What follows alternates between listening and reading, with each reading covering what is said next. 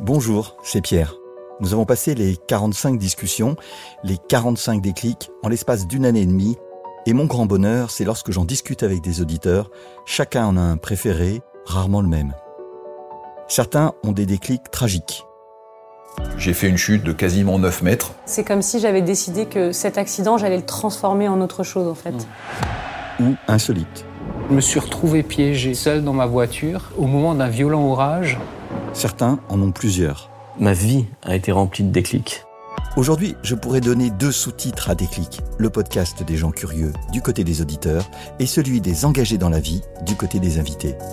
Je les remercie toutes et tous de leur confiance et de leur parole. C'est parti pour 30 minutes, sans coupe ni montage. Vous êtes bien sûr Déclic. Déclic. Déclic. Déclic. Ce podcast est produit par Toutac, expert en podcast learning. Il est 18h, une heure tardive pour l'enregistrement d'un déclic, ce qui nous permettra de passer directement à la dégustation d'un petit Languedoc. Je m'appelle Pierre, fondateur de Toutac, qui crée des podcasts dédiés à la formation et la communication par la voix et produit Déclic, ce moment où tout bascule. C'est Nicolas Legras qui est aujourd'hui assis à côté de moi. Bonjour Nicolas. Bonjour.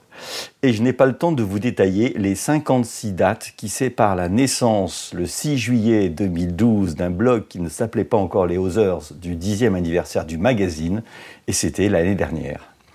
Vous pouvez les retrouver, ces 10 ans, dans les 450 pages d'un livre, photo, texte, une reprise de texte et de photos entièrement reconfigurée à partir des 15 premiers magazines. Nicolas, c'est l'un des piliers de cette aventure, un cofondateur qui comprend aujourd'hui, alors cette aventure, c'est un magazine biannuel, un podcast Les Baladeurs qui en est à la 63e édition, et encore plus récemment, un objet hybride qui est à la fois beau et précieux, la boîte recto verso, un condensé de découverte de la France en vélo et à pied, une carte, un guide, des conseils, une aide à se prendre en main pour parcourir notre beau pays. Alors comme d'habitude, je vais te poser une première question. Et j'aimerais te demander quel est le fil conducteur de cette aventure? Qu'est-ce qui vous a poussé et vous a amené à faire peu à peu vos choix tout au long de ces dix dernières années? On a commencé effectivement cette aventure il y a bientôt 11 ans, en 2012. Moi j'étais encore euh, étudiant à l'époque. À cette époque-là, je me souviens très bien, tu as parlé du blog, on avait envie de faire quelque chose. En gros, on était étudiant et à cette époque-là, on, on comptait pas du tout encore en faire une entreprise. Et donc on avait juste envie de faire quelque chose de nos dix doigts. Et à l'époque, les blogs, il y avait un petit peu un boom des blogs, euh, un boom du digital globalement euh, et de l'édito digital à ce moment-là. Et donc on a, on a monté un blog et, et quand on s'est posé la question de savoir ce qu'on allait mettre dedans, on a tout de suite été dans la, dans la thématique de l'outdoor, qui en fait est la thématique qui nous, qui nous parlait et qui nous parle encore aujourd'hui et qui nous parlait euh, déjà à l'époque beaucoup. L'outdoor, donc il n'y a pas vraiment d'ailleurs de mot euh, français pour, Oui. euh, pour le on ne peut pas le dire en français? Il y a, il y a Ouais, c'est assez particulier et ça nous met des bâtons dans les roues depuis euh, finalement un moment. On essaie de le décrire à notre manière. On parle d'aventure en pleine nature notamment beaucoup et puis euh, et on, utilise aussi d'autres mots. Mais en gros, l'outdoor c'est euh, toutes les pratiques de sport en pleine nature. Donc c'est euh, le plus souvent, en tout cas chez nous, la, pratique de la montagne, la randonnée, le ski de randonnée, la- l'escalade, etc. Et toutes ces toutes ces pratiques là, pour plein de raisons diverses et variées chez les différents associés, elles nous parlaient beaucoup. Et on les pratiquait nous-mêmes et on avait envie d'en parler. À ce moment-là, l'outdoor, alors c'est difficile de s'en rappeler aujourd'hui parce que ça a énormément évolué, mais en 2012, l'outdoor c'était un truc d'expert ou de soit de quelqu'un qui est vraiment dans la performance pure, soit, euh, et ne- je pense qu'il faut pas avoir peur de le dire, un peu un truc de vieux quoi. Faire de la rando c'était pas très cool. euh. Et nous on aimait bien ça quand même et on voyait les cultures euh, surf et skate euh, ultra ultra développées depuis déjà des dizaines d'années pour certaines je sais pas, on le sentait bien, on se disait c'est sûr qu'un comment dire l'outdoor va prendre une autre une autre forme dans les prochaines années, on a envie d'y participer en gros. Et voilà, et donc on a commencé à, à ce, Vous ce avez blog commencé à écrire par plaisir, à photographier par plaisir. complètement, complètement par plaisir et très vite ça a été écrire effectivement et donner aussi la plume à tout un tas de contributeurs français mais aussi du monde entier qui se sont tout de suite pris au jeu. En gros, on a on a travaillé très vite avec plein de gens, des amateurs, des professionnels, tout un tas de, de personnes qu'on a invitées à venir construire avec nous, en gros, l'identité euh, éditoriale quoi, de, de ce projet. Et c'était vraiment par pur plaisir. Pendant quelques années même, euh, on, on a vraiment... On savait pas encore, mais c'était les bases de ce qu'allait être notre, notre boîte. Ouais. Mais en fait, à ce moment-là, on le faisait vraiment par passion. Je me rappelle en amphi, toute la journée, se mettre un peu derrière et, et- et taper, écrire des articles. On écrivait, je sais plus combien, ça nous arrivait d'écrire 3, 4, 5 articles par jour chacun pour qu'il y ait tout le temps du flux et que dès les premiers jours, alors que on devait avoir une audience de 300 personnes, euh, dont euh, nos parents, euh, les potes de nos parents, et- etc. Ben, on avait envie tout de suite que ça ait l'air un petit peu sérieux, donc on, on- on postait des articles tous les jours. Je me souviens, on bossait comme des dingues, déjà à ce moment-là. Et puis, euh, je pense que c'est aussi euh, pour ça que petit à petit, bah, euh, voilà, il y a différents. Vous avez été pris au sérieux aussi. Ouais, ouais, on a été pris au sérieux euh, et je pense que ça a beaucoup. Et tu parlais d'étapes, quelles ont été les étapes Je pense qu'il y en a une qui est vraiment marquante, qui est celle de, du- de la sortie du numéro, premier numéro papier, Ouais. qu'on a sorti en 2015, euh, avec une cagnotte de financement participatif qu'on a réalisé auprès de Kiss Kiss Bank Bank.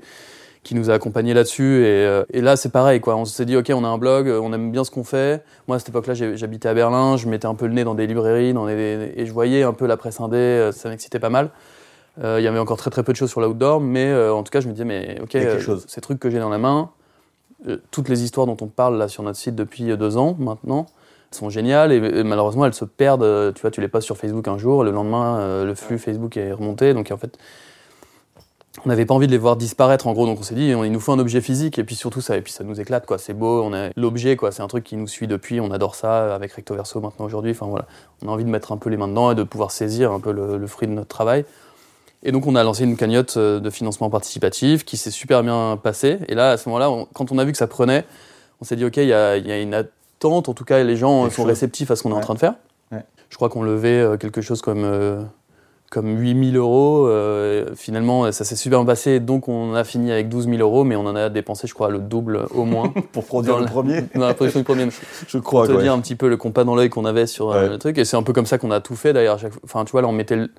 on mettait le nez dans la presse indé, qui est un espèce de monde immense. Il y a de tout en fait, et que tout change, tout est en permanente évolution. Et du coup, nous, on a découvert ce truc-là, on a passé des coups de fil à des imprimeurs. Il y en a un qui nous a suivis, on y allait. Et, voilà. et à partir de là, je me rappelle, ça coïncide à peu près avec le.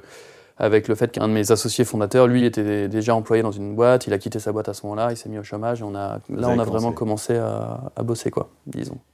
Je vais te demander quand même, euh, traditionnellement, quel est ton déclic, si tu as eu le temps d'y réfléchir? Bah, j'ai eu le temps d'y réfléchir et j'y ai beaucoup réfléchi et en fait je vais peut-être être un petit peu décevant de ce point de vue-là, mais ça dit aussi beaucoup de choses de la manière dont on bosse depuis 10 ans. Mais je n'ai pas vraiment trouvé, tu vois, de le déclic, cette espèce de date ou le un petit peu le, le changement qu'il y a pu avoir dans ma vie qui a fait que soit Ouais. on a monté les Others, soit on, on est passé à, un autre, à une autre échelle, etc.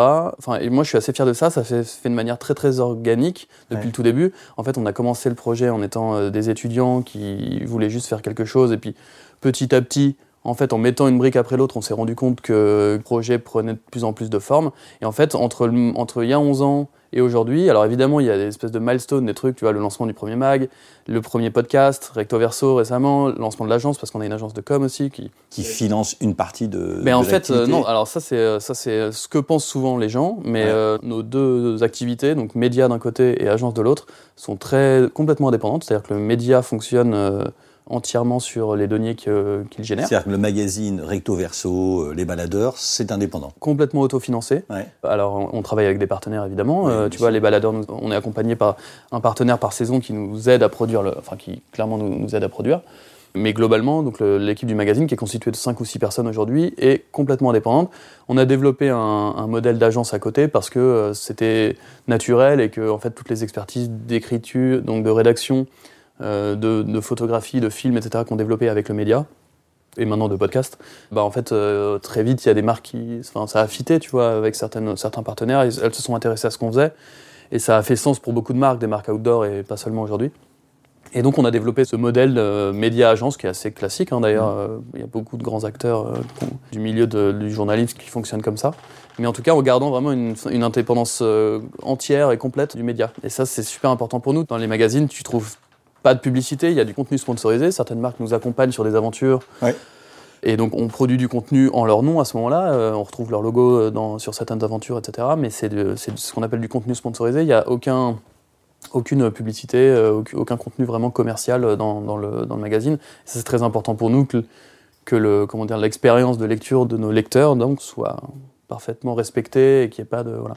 On a, aujourd'hui, on a ces deux pendants-là qui fonctionnent. Donc l'agence a été un, un vrai tournant aussi pour nous, pour nous aider pour, euh, à continuer à développer l'ensemble. L'agence, enfin, pardon, le média est, est aussi une- d'une certaine manière une vitrine pour l'agence, hein, bien sûr. Puis l'agence nous permet de développer des expertises qu'ensuite on rebalance sur le média, etc. Enfin, tout ça fonctionne vraiment ensemble.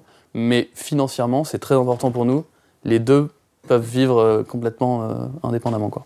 Et toi, Nicolas, c'est quoi ton plaisir Pourquoi tu fais ça? Qu'est-ce qui te plaît?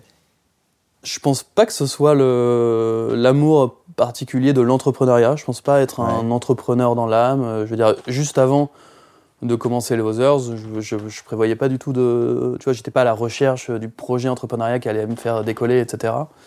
Encore une fois, ça s'est fait organiquement sur ce projet-là parce qu'il me passionne et que. Ouais. Mais justement, cette passion, tu, euh, tu aimes écrire, Ouais. tu aimes photographier? Ouais. Et, et- et tu aimes dans la nature, il y a des endroits où tu te dis, ouais, là, je suis bien, je suis bien à ma place. Clairement, alors d'un point de vue des lieux dans lesquels je me sens bien, clairement la montagne, moi, alors de, de famille, hein, Ouais. c'est un truc très très très très fort chez nous, qui nous a été transmis de- du côté de ma mère surtout euh, par mon par mon grand-père, qui est un amoureux, qui a été un amoureux de la, de la montagne toute sa vie et qui a vraiment transmis ça à ses enfants, à ses petits enfants. Ça, c'est un truc qu'on garde euh, qu'on garde en nous euh, depuis le, le tout début. Donc clairement, la montagne, si on doit par exemple comparer euh, les activités de plein air et comparer la montagne et, et la mer ou l'océan par exemple, la montagne est clairement l'endroit où je me sens bien, où je me sens euh, chez moi, où, où j'ai envie de revenir en fait dès Mm. que je le quitte. Tu vois, il y a vraiment ce truc-là, cet attachement très très fort à la montagne. C'est c'est ce qui moi en tout cas personnellement m'a donné envie de monter euh, les Others.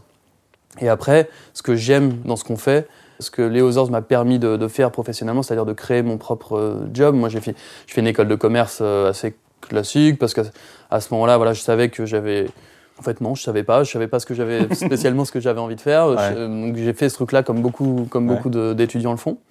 Et en fait, aujourd'hui, ce que je fais chez Lozer, donc mon poste c'est de directeur de création, donc je m'occupe de toute la partie, toute l'équipe créa de, de- de la boîte. Donc euh, les gens qui travaillent avec moi, mes collaborateurs, c'est des directeurs artistiques, c'est des concepteurs rédacteurs, c'est des graphistes, etc. Moi, je suis pas du tout passé par cette école.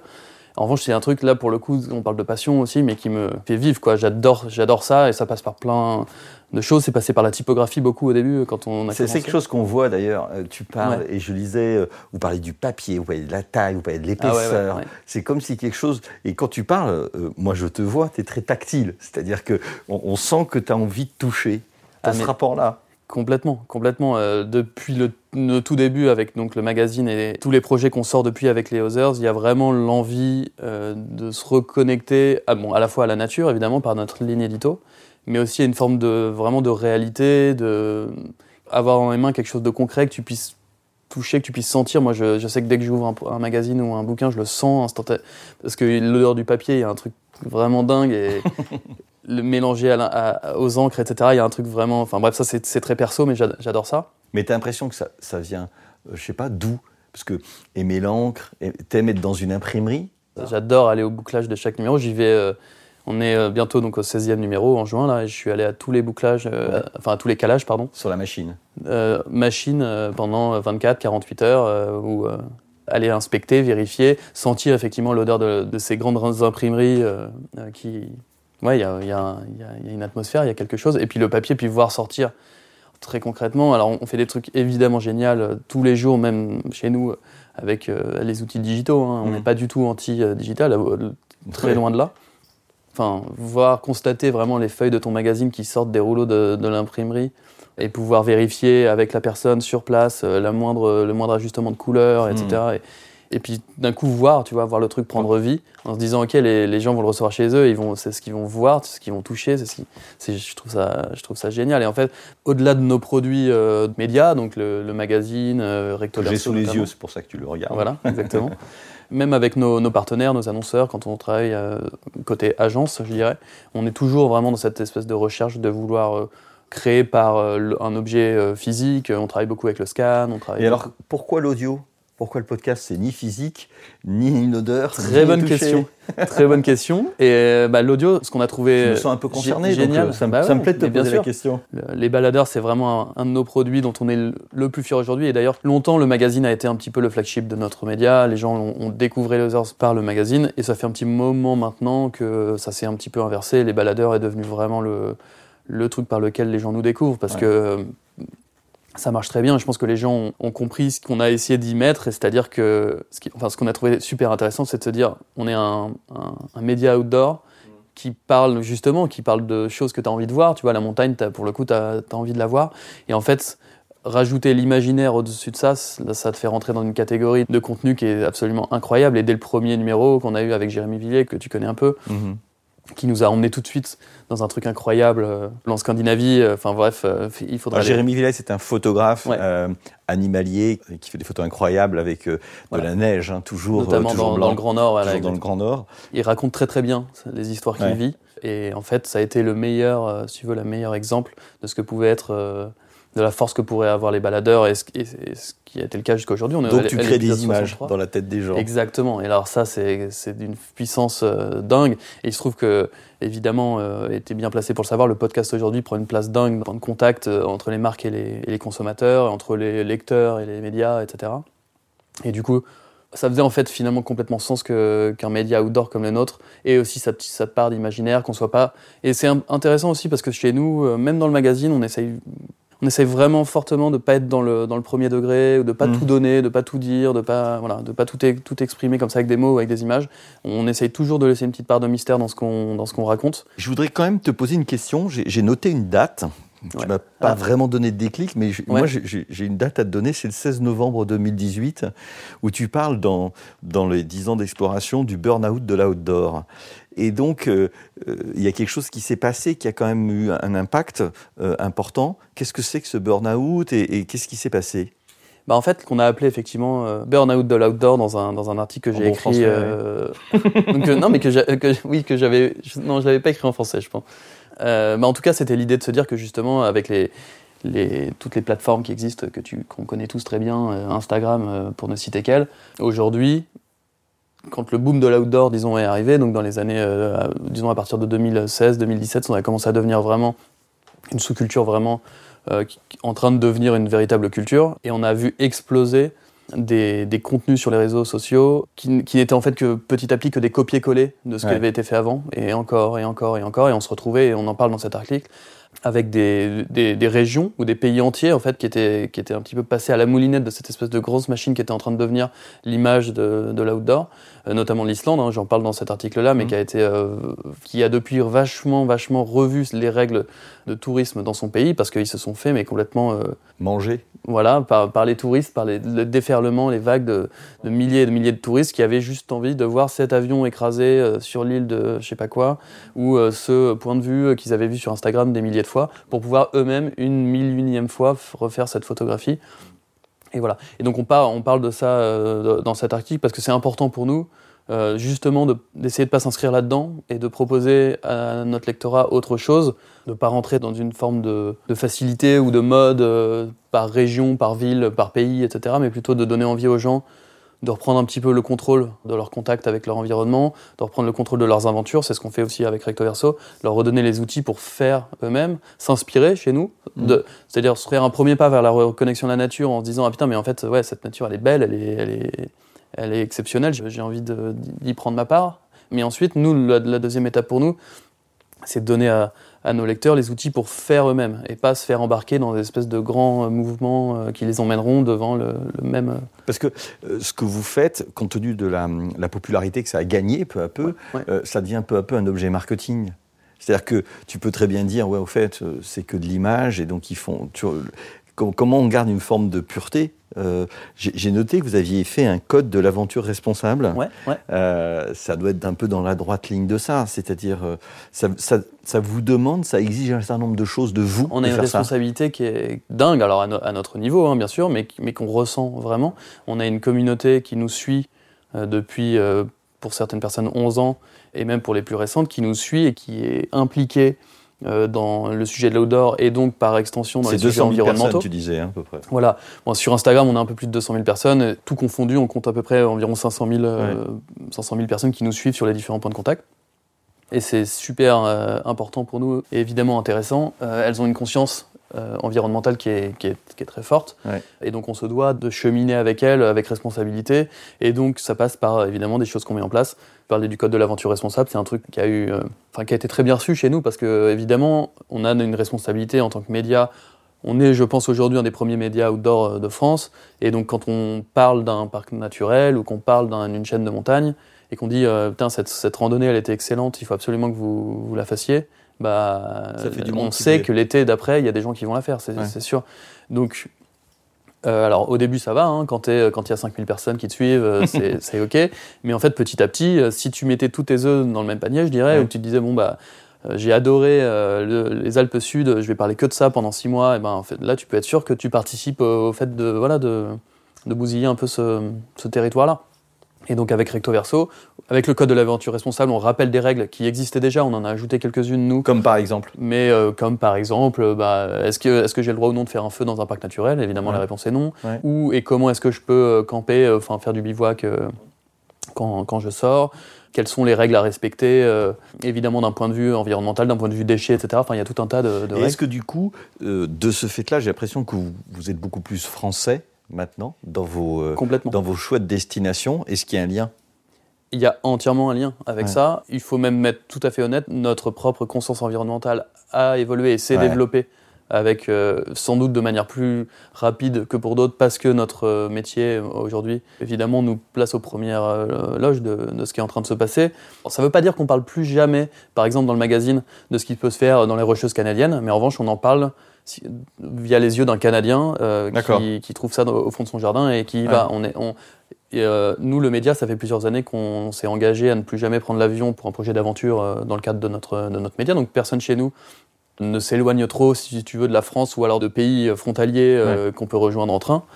Et, et petit à petit, effectivement, au début, on avait une publication qui était complètement euh, bilingue, français-anglais. D'une page à l'autre, tu passais du français à l'anglais, etc. Parce qu'on se disait forcément, voilà, on, on se lançait, on avait envie d'être partout, euh, le plus gros, etc. Et puis en fait, petit à petit, on s'est très vite rendu compte que c'était pas pertinent et que et qu'en France, euh, en fait, le territoire français est incroyablement euh, Ouais. riche et que notre audience est française et que voilà. Et en fait, à partir de ce numéro 16 là, euh, du prochain là, alors ça fait maintenant 8 ou 9 numéros que l'anglais était relégué à un petit cahier à la fin de traduction quand même parce qu'on a des, des boutiques euh, à l'étranger qui nous vendent. Et à partir du 16 là, on, on passe complètement entièrement euh, en français. Et, et recto verso, donc qui est la méthode qu'on. Alors moi, ça me fascine, juste pour te couper, Ouais, ouais. euh, ce recto verso, j'adore les cartes, bon, donc ça tombe bien, mais comment vous est venue cette idée? Parce que c'est un, truc, euh, euh, des guides, euh, le guide du routard, le guide planète, euh, il y en a des, des tonnes, et là, explique-nous ce que c'est, rapidement, Ouais. Et, et comment vous en êtes arrivé là.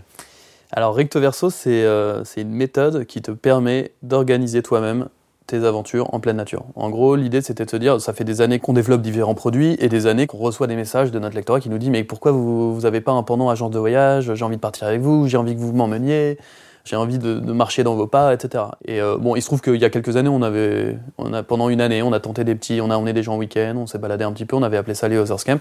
Ça, marchait bien, mais en fait, assez vite en en discutant euh, ensemble, euh, on s'est rendu compte que ce qu'on avait envie de faire, au contraire d'une agence de voyage, et on n'a rien stricto sensu contre les agences de voyage, hein, qui permettent vraiment de donner vie à des aventures extraordinaires pour une- une audience en particulier. Nous, mais nous, on voit, le- truc un petit peu différemment. Et c'est de se dire, plutôt que de dépenser 600 euros, tout frais payé, pour aller sur les hauts plateaux du Vercors, avec un guide de moyenne montagne qui va t'emmener en raquette, etc., et ben, tu vas dépenser chez nous 40 euros, donc c'est le prix de Recto Verso.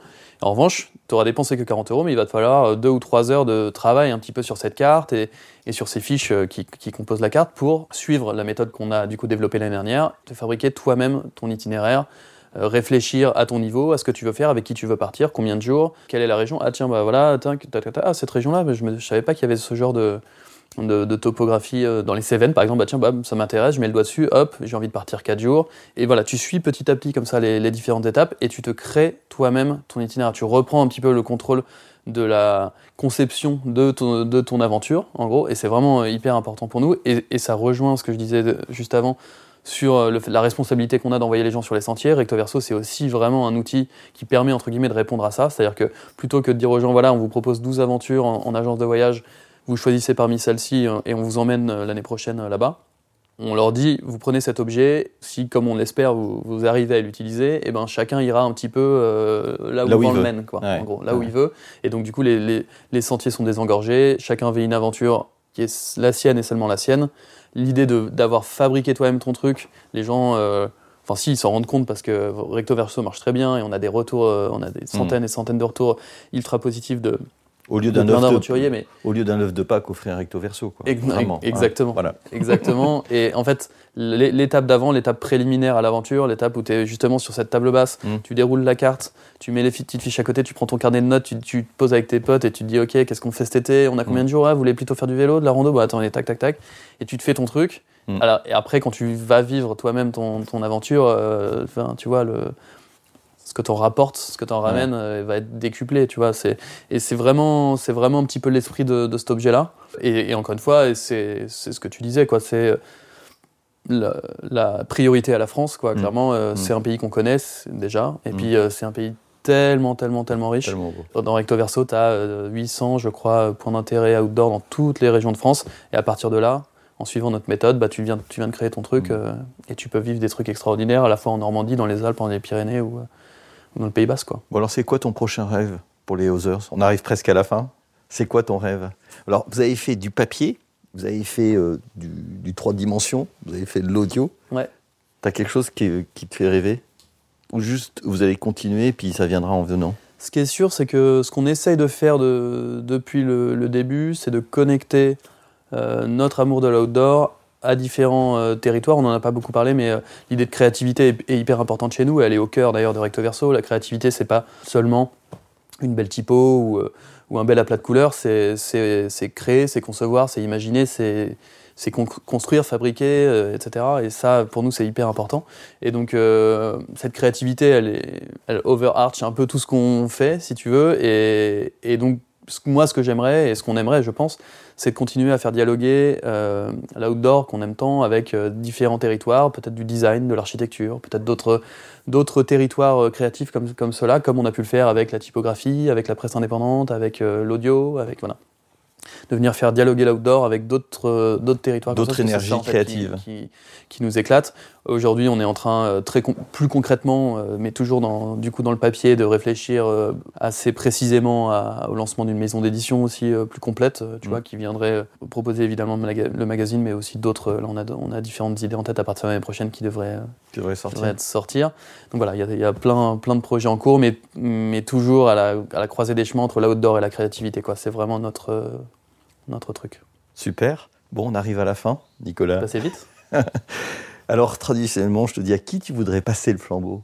Qui tu voudrais emmener euh, sur ce siège euh, dans cet endroit? Eh bien, pour, euh, pour trouver le nom de cette personne, je suis pas allé très très loin. Je voulais te parler d'une personne qui s'appelle Margot de Fouchier, qui est ma copine, Ouais. qui est une femme extraordinaire, qui fait, qui porte elle-même un nombre de projets encore plus énorme que, que les miens, je pense, qui a eu un parcours perso et pro très particulier, assez extraordinaire, et Mm. qui un, par- un parcours perso qui, je pense, vraiment a eu un impact sur son parcours pro de manière euh, très significative. Je pense que des déclics, il y en aurait un ou deux euh, dans son, dans son parcours et qu'aujourd'hui, euh, à la croisée des chemins entre, entre énormément de choses, elle fait de la communication digitale, elle, fait, elle écrit beaucoup, euh, elle fait de la musique aussi, elle chante, euh, et elle a sorti et produit plusieurs, plusieurs albums. Donc voilà, elle fait tout un tas de, tout un tas de choses qui, je pense, t'intéresseraient vachement. Donc Bah écoute, Je passe le micro. tu me mettras, tu me mettras en- contact.